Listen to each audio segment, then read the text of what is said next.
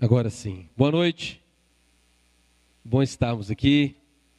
De fato, é incomparável a presença de Cristo em nossa vida e quando nós abraçamos essa verdade, abraçamos essas promessas, a gente começa a viver em uma outra dimensão, apesar das crises, apesar de tudo que nós vivenciamos na nossa nação como mundo, temos a nossa esperança firmada no Senhor.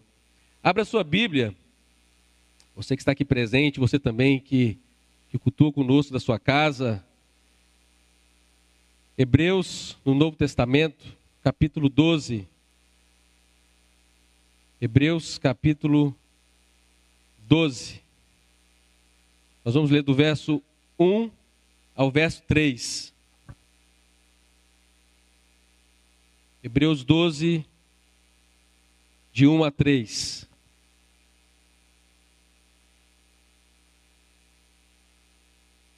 Portanto, nós também, pois que estamos rodeados de uma tão grande nuvem de testemunhas, deixemos todo o embaraço e o pecado que tão de perto nos rodeia e corramos com paciência a carreira que nos está proposta, olhando para Jesus, o Autor e Consumador da nossa fé, o qual, pela alegria que lhe estava proposta, suportou a cruz, desprezando a afronta e assentou-se à destra do trono de Deus. Considerai, pois, aquele que suportou tais contradições dos pecadores contra si mesmo, para que não enfraqueçais, desfalecendo em vossos ânimos. Vamos orar? Feche seus olhos, coloque a sua vida diante do Senhor, apresente a Ele também o seu coração e peça a Ele que leve os seus pensamentos apenas ao entendimento dessa, dessa palavra, dessa escritura que nós vamos refletir nessa noite. Senhor, entregamos a Ti o nosso coração, a nossa vida, que possamos ser verdadeiramente um altar, que possamos ser verdadeiros, a Deus, sacrifícios, como a palavra diz, vivos, santos e agradáveis ao Senhor. Que nesta hora não existe, ó Deus, não exista concorrência no nosso meio, na nossa mente, de tal maneira que haja dispersão entre nós, mas que todo pensamento seja conduzido à tua presença e por meio do teu Espírito Santo haja o convencimento da verdade, que haja, ó Deus, a convicção dos pecados que temos cometido contra ti. Que o teu Espírito Santo nos liberte nessa noite dos nossos medos, das nossas preocupações, mas também de tudo aquilo que nos impede de nos aproximarmos de ti, de termos um relacionamento verdadeiro e íntimo com o Senhor. É a oração que nós fazemos como teu povo, crendo em ti, nas tuas promessas, nas tuas palavras. Em teu nome, Jesus, que nós oramos. Amém. Hebreus, já é conhecido por nós, eu, tenho, eu já falei várias vezes aqui, não sabemos quem é o escritor dessa carta aos Hebreus, não sabemos. Existem algumas especulações, que seja Paulo, que seja Barnabé, mas não sabemos. O que importa é que essa carta foi escrita aos servos do Senhor que estavam sendo pressionados por uma perseguição. E alguns estavam com a intenção de abandonar a fé, porque tinham medo do que poderia acontecer com a sua vida, tinham medo do que poderia vir a acontecer com a sua família, uma vez que as perseguições eram cruéis. Se você já foi a Roma, se não foi, coloque aí na sua lista de desejos de viagem. Eu quero ir a Roma, conhecer ali, né, as, as construções, os coliseus, as arenas. E muitos cristãos eram jogados nas arenas. E algumas vezes pessoas solitárias eram colocadas lá dentro, outras vezes um grupo de servos do Senhor eram jogados ali. E as pessoas entravam porque aquilo servia como uma, uma distração, uma diversão, era um circo. Ver pessoas morrendo, pessoas que não abriam mão da sua fé em Jesus e, ele, e lhe era dada oportunidade a cada um que negasse a sua fé em Cristo, que para ele se dizia ser o Filho de Deus. E aquelas pessoas eram colocadas em exposição à vergonha, à humilhação, e nós sabemos historicamente de um relato que nos foi passado pela tradição de que uma vez um grupo de homens e mulheres fiéis ao Senhor ali de novo colocado para morrerem por sua fé. E de repente, os soldados chegaram esperando que eles viessem a correr, que eles viessem a pedir perdão, por favor, nos perdoe, ou então não faça isso conosco. Mas houve um inteiro silêncio naquela arena, porque não se ouvia um choro, não se ouvia um lamento, não se ouvia a voz de súplica. Aqueles homens e mulheres se ajoelharam. E o que chamou a atenção foi que uma mulher de nome desconhecido pegou a, a espada de um dos soldados e puxou em direção à sua garganta, como se estivesse dizendo: Eu morro em nome do meu Senhor. Mas se é preciso morrer, que me mate de uma vez, porque não vou negá-lo. E a arena ficou em silêncio, vendo o testemunho daquelas pessoas. Então, essa carta aos Hebreus fala sobre a nossa disposição e a nossa postura hoje na nossa geração, em que temos uma fé tão frouxa, que temos uma, uma, uma crença tão vacilante, porque, afinal de contas, dizemos que somos perseguidos, mas é uma perseguição tão sutil. Dizemos que somos perseguidos quando alguém nos critica ou fala mal da nossa fé, fala mal da nossa igreja, nos expõe ao ridículo, fala mal do seu pastor, dizendo que todo pastor é ladrão, e achamos que isso é perseguição quando na verdade não temos ideia do que significa uma perseguição de fato, quando alguém é colocado a ponto de negar a sua fé entre a sua vida ou morte. Depende apenas da sua resposta. Se você negar a sua fé em Cristo, você está vivo. Mas se você concordar realmente que Ele é Senhor, você morre. Isso é perseguição. É quando a sua, a sua vida está em jogo. E aqui então, no capítulo 12, o escritor ele começa a dizer e a gente, eu sempre falo isso também para você não perder disso de mente que naquele tempo ainda, quando a carta aos Hebreus ela foi escrita, não tinha divisões de capítulos ou versículos, não tinha numeração. Era um texto, uma carta que foi escrita para aquela comunidade. Então ele diz, portanto, nós também, que estamos rodeados de uma tão grande nuvem de testemunhas. Essa expressão grande nuvem de testemunhas, ele está dizendo sobre uma grande quantidade de pessoas que ele refere aqui no capítulo 11, ou um pouco antes na sua carta. Mas em outra expressão, ele está dizendo: não temos como contar. Essas pessoas que eu mencionei são alguns os nomes, porque me resta tempo, ele vai falar isso, me resta tempo para dizer de todos aqueles que abriram mão, que separaram a sua vida. E essa é a expressão da santidade: santidade, aquele que se separa aquele que se separa de uma vida mundana para viver para a glória de Deus. Pastor, é pecado ouvir música mundana? O que é música mundana para você? Para mim, música mundana são músicas que depreciam a, a, vida, são músicas que não exaltam a Deus, ou músicas que não falam de Deus, mas, portanto, que engrandecem a vida, que valorizam a família, que valorizam o ser humano. Vai glorificar Deus, vai trazer algum benefício a virtude, a louvor. Não é a música que deprecia a menina, como se ela fosse um, um copo descartável que hoje é abusado, que hoje é usado por um homem, amanhã é usada por outro. Não é isso. Precisamos entender. Então, esses homens e mulheres aqui, uma grande nuvem de testemunhas. E ele diz então: deixemos todo o embaraço. Deixemos, portanto, tudo aquilo que nos seduz tudo aquilo que nos impede, é um convite a mim e a você, de que nós possamos colocar a nossa vida diante desse Cristo. Ele é ressurreto, ele está vivo, e se nós cremos na sua existência, e se nós cremos que ele voltará, desprezemos, abandonemos aquilo que nos rodeia, aquele, aquilo que nos seduz. Eu não posso dizer aquilo que está seduzindo você. Eu não sou capaz, porque numa conversa você pode ir ao meu gabinete, pastor, preciso conversar, mas eu olhando nos seus olhos, você pode mentir para mim, você pode omitir informações a respeito da sua vida, dos seus pecados, e a palavra de Deus está dizendo para nós essa noite: deixemos, abandonemos aquilo que nos seduz, aquilo que nos afasta, aquilo que de perto nos rodeia. Pode ser a sua falta de fé, pode ser também os seus pecados, só você sabe, só você e Deus, porque não, não, existe como, não há possibilidade de você esconder isso de Deus, Ele sabe o que está acontecendo na sua vida. Então o convite é que possamos deixar todo o embaraço.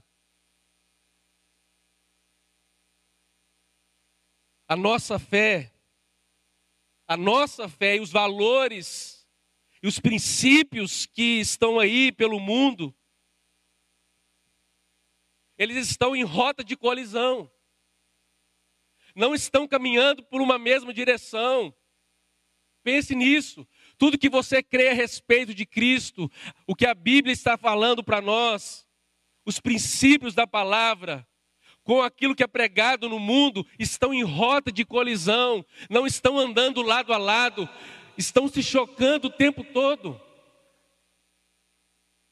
Porque aquilo que o mundo está exaltando é aquilo que na verdade está desagradando a Deus, é aquilo que está ofendendo a santidade de Deus porque também é aquilo que nos ofende, nós que acreditamos nessa verdade. Não podemos fazer as pessoas acreditarem, você não pode fazer os seus amigos do trabalho, da universidade, da sua escola, terem a mesma fé que você tem. Porque a fé não é um produto que se encontra numa prateleira de um supermercado, uma mercearia. A fé não é vendida, a fé é conquistada a fé é um processo de quando alguém se abre para render-se a algo sobrenatural. Por isso, não há nada que possamos fazer para provar o que existe dentro de nós, a não ser pelas nossas ações. E daqui a pouco nós vamos ler a epístola de Tiago, no capítulo 2, que fala justamente sobre isso. Então deixemos todo o embaraço e o pecado que tão de perto nos rodeia. Abra mão dos seus pecados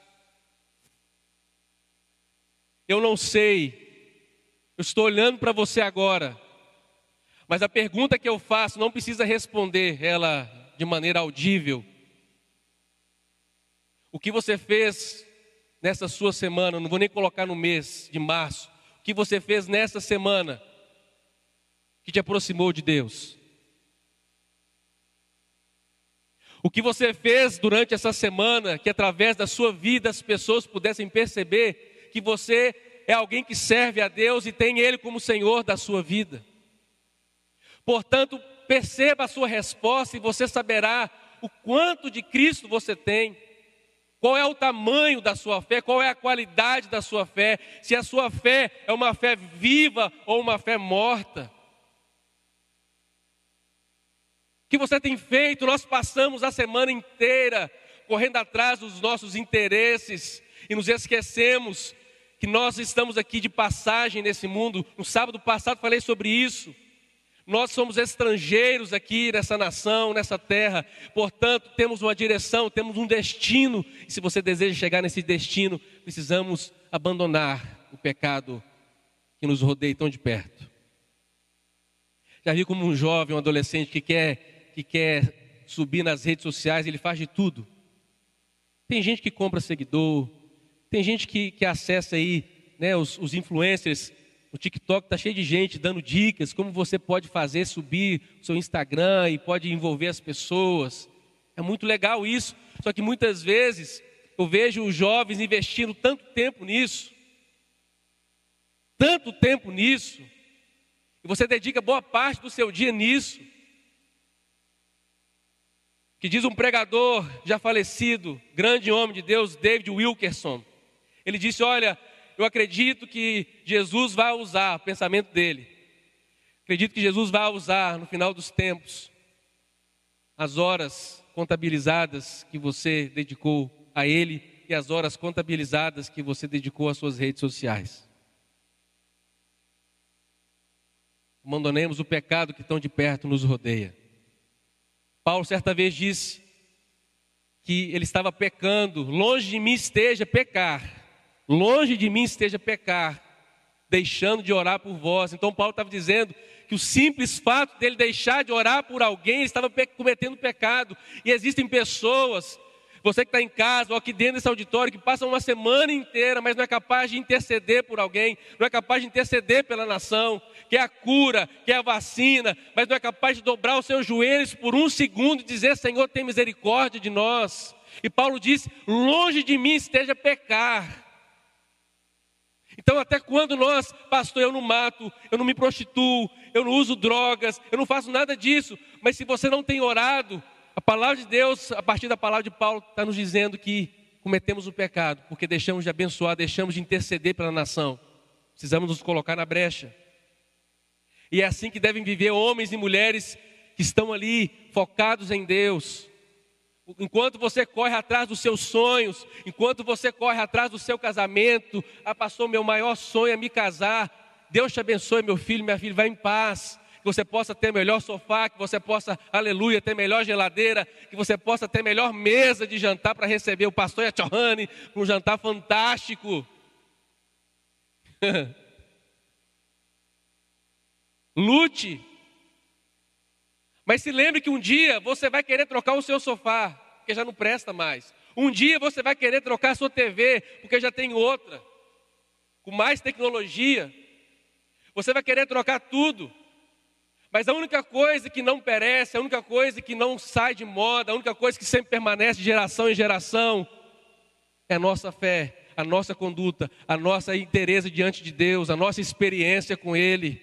Porque hoje as coisas do mundo nós valorizamos, nós desejamos, mas o amanhã não vale mais nada para nós. Isso também acontece nos relacionamentos. Hoje eu te amo, hoje o guia é especial para mim, mas amanhã ele me ofende com uma palavra. Ele é a pior pessoa que eu conheci na minha vida. E isso nós transferimos para a nossa vida com Deus.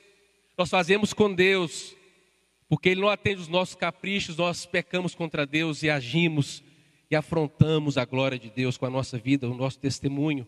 Deixemos todo embaraço e o pecado que tão de perto nos rodeia e corramos com paciência a carreira que nos está proposta. Corramos, essa expressão aqui, literalmente no original, ela fala sobre atividade física. Aí, ó, quem está precisando de, um, de, um, de alguém para ajudar, né? Fazer uns, uns burpees, um polichinelo, está aqui o Guilherme, aqui na frente o Giggs, vulgo Giggs. Corramos. Quem faz atividade física aqui, gente? Deixa eu ver. Olha que beleza, que geração saúde, gente. Maravilha. Então vocês sabem o que eu estou falando, da disciplina, da alimentação, do exercício certo. E aí o escritor está dizendo: olha, corramos com paciência mas no sentido aqui estrito dessa expressão corramos, que traz a ideia de uma atividade física, ele, ela traz, ele traz a ideia de uma progressão. Ou seja, alguém que se esforça, mas ele vê o resultado daquilo. Não é alguém que passa um ano da academia e no final de tudo ele olha para ele e fala: Cara, cadê meus músculos? Sumiram. Por que não se empenhou? Por que não se esforçou? Não fez aquilo, na verdade, que era preciso fazer. Então, a palavra de Deus nos encoraja nessa noite, corramos, mas que possamos ver o nosso progresso. Vamos em frente, corramos com paciência, porque exige um tempo. Pastor, eu quero abandonar o meu pecado. Talvez você não consiga fazer isso da noite para o dia, mas é um, se você está lutando, se você está batalhando, é um processo que vai acontecer. E com paciência você vai romper. Corramos com paciência a carreira que nos está proposta. Olhando para Jesus, o Autor e Consumador da fé. Olhando para Jesus, olhando além, ou seja, não se deixando, não se permitindo ser distraído pelas coisas do mundo. Não se deixando ser distraído por tantos afazeres. Lembra de Marta e Maria? Jesus chegou na casa das irmãs, e aí Marta, tarefada, querendo passar rodo na casa, vem cá a casa, puxa poeira, sobe sofá, vira mesa, levanta a cortina, e Jesus sentado e Maria ali querendo beber do Messias. E Marta, né, que, é uma, que representa a nossa geração afobada, agoniada, ansiosa, chegou Jesus. Manda Maria levantar, meu filho. Estou fazendo o serviço todo sozinho da casa. Eu cozinho, eu passo, eu lavo, eu esfrego cueca de Lázaro, e nem ele faz nada. Eu faço de tudo aqui, Senhor. Agora está aí Maria sentada aos seus pés, ouvindo a tua palavra. Aí Jesus, daquela, eu imagino, né, daquela mansidão, Marta, Marta.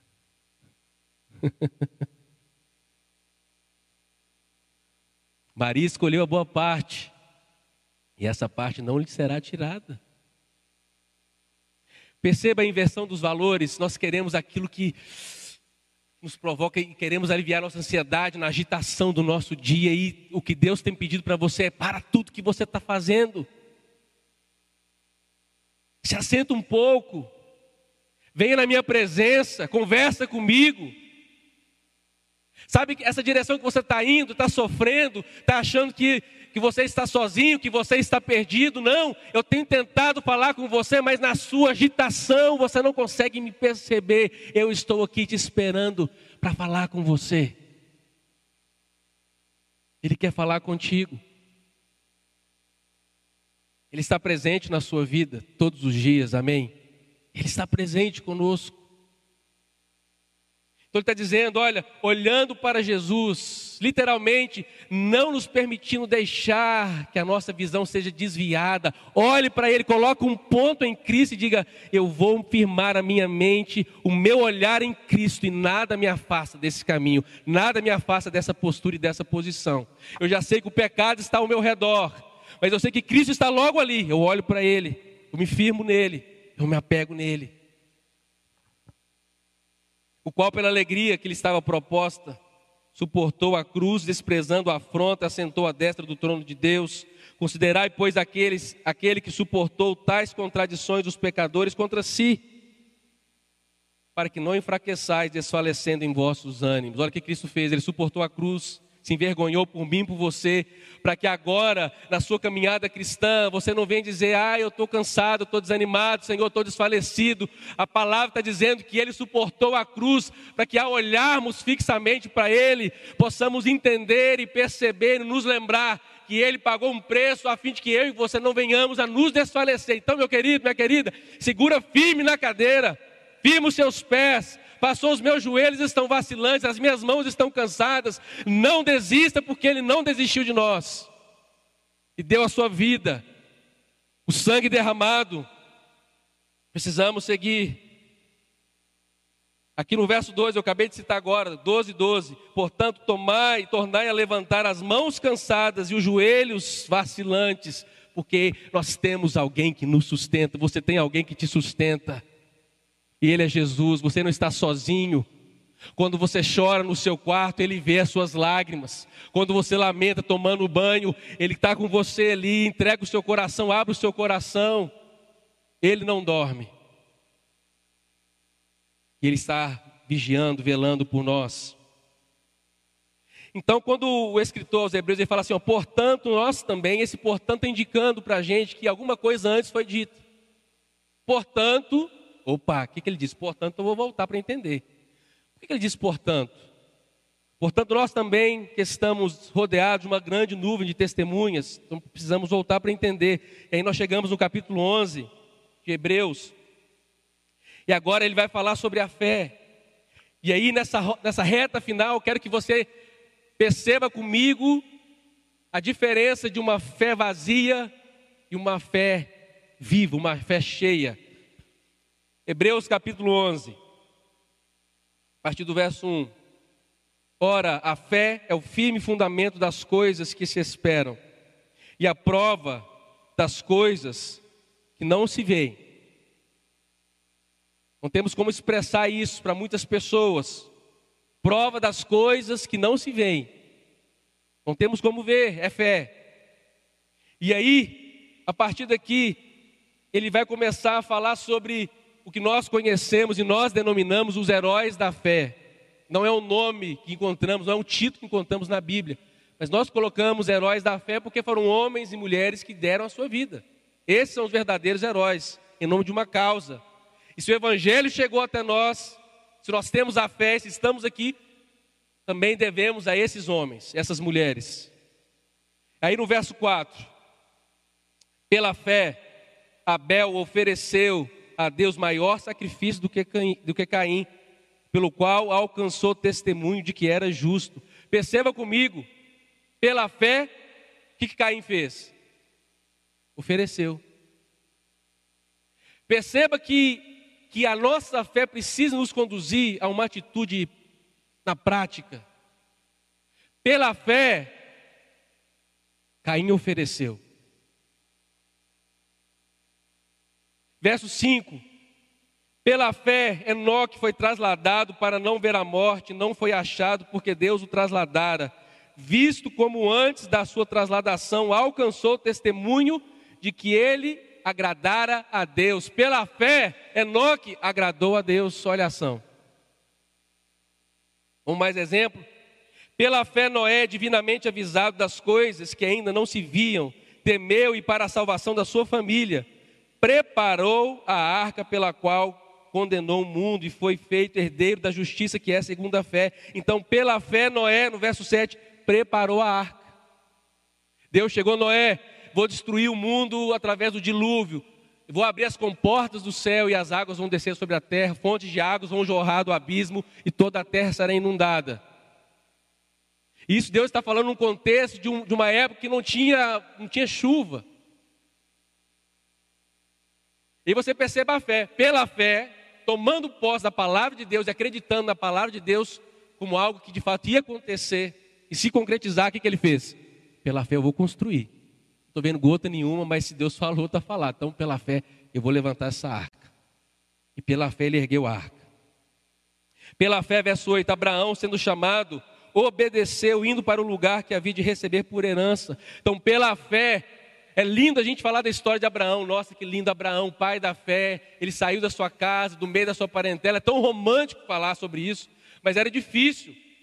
Naquele tempo, os perigos das estradas, as condições precárias que as pessoas viviam nas tendas. Movido por fé, Abraão, que nós entendemos que, segundo o Velho Testamento, seu pai era um fabricador de deuses, então ele veio de uma família que era pagã. Então Deus aparece para ele e diz: Olha, eu vou te fazer pai de uma nação. Você vai ter filhos, mesmo que sua esposa seja estéril, se você acreditar em mim, abandonar os deuses falsos que o seu pai está elaborando e construindo com suas próprias mãos, eu vou te fazer o meu amigo.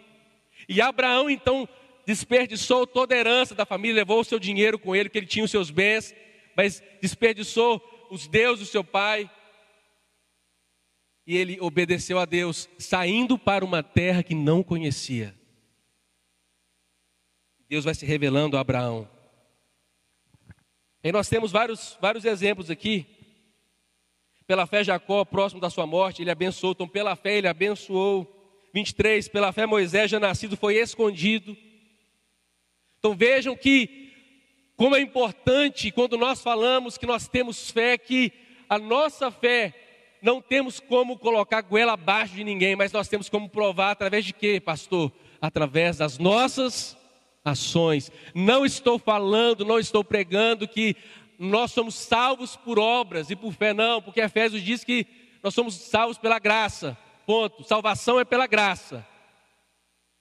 Mas Tiago, na sua epístola, e essa foi uma discussão muito grande de, de grandes teólogos, e Tiago nós encontramos aqui, se você puder abrir comigo, Tiago capítulo 2.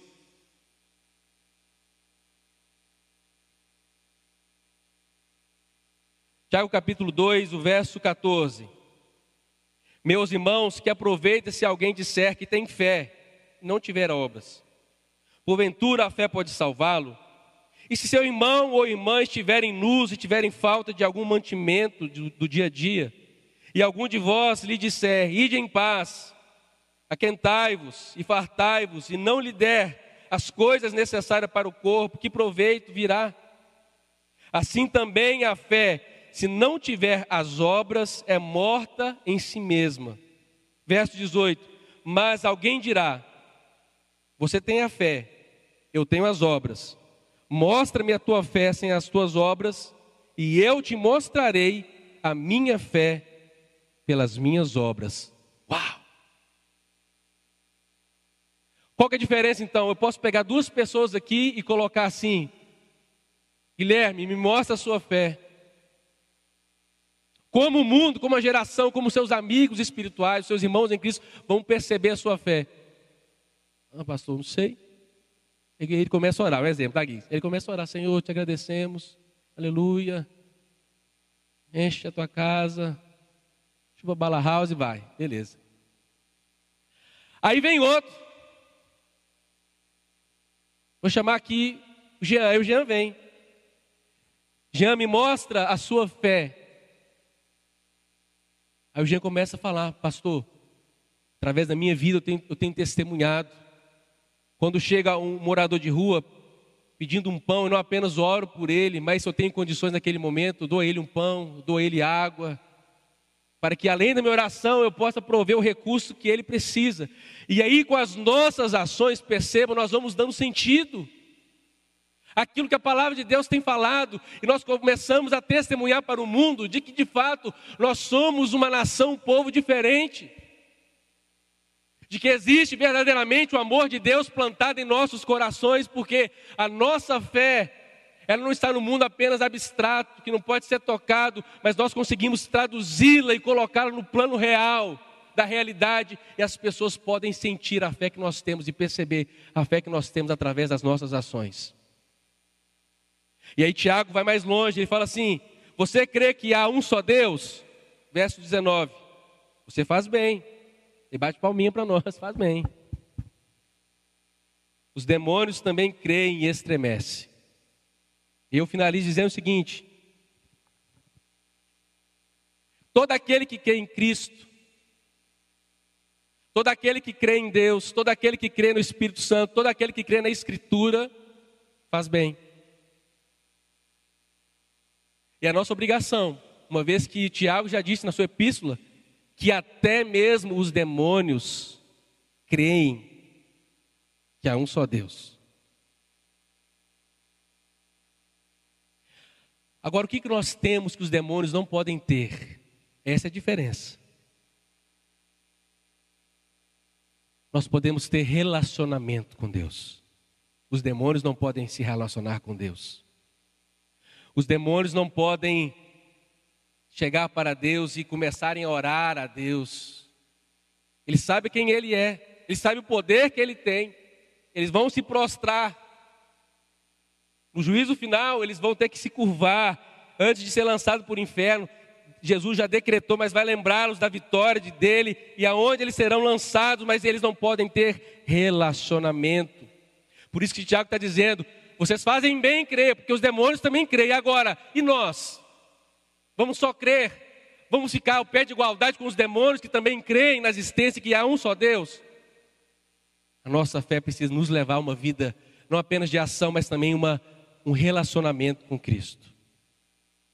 De tal modo que poderemos chegar um dia, se for necessário, enfrentarmos perseguições aqui na nossa nação. E aí eu leio aqui para encerrar. E que direi mais? Me falta tempo para falar de Gideão, capítulo 11, verso 32, de Baraque, de Sansão, de Jefité, de Davi, de Samuel e dos profetas os quais pela fé venceram reinos, praticaram a justiça, alcançaram promessas, fecharam a, a, a boca do leão, dos leões, apagaram a força do fogo, escaparam do fio da espada, da fraqueza eles tiraram força, na batalha se esforçaram, puseram em fuga os exércitos dos estranhos, as mulheres receberam pela ressurreição seus mortos. A gente pensa, uau, essa coisa boa. Essa coisa boa. Eu quero também, pastor Jesus. E aí ele começa a nos, a nos lembrar. Uns foram torturados, não aceitando o seu livramento para alcançar uma melhor ressurreição. Outros experimentaram escárnios, açoites, cadeias e prisões.